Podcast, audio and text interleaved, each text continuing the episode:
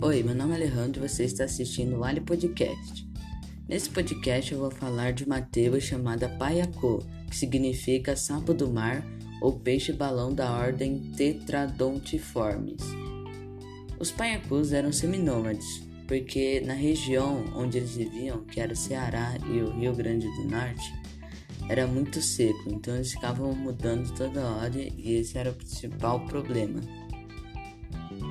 É, uma das culturas deles era a fruta caju. Com essa fruta eles faziam bebidas alucinógenas de caráter místico à base da fermentação do fruto.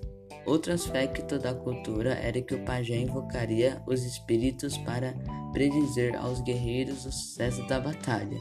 Bem louco, não é? Bom, obrigado por terem ouvido esse podcast e até a próxima.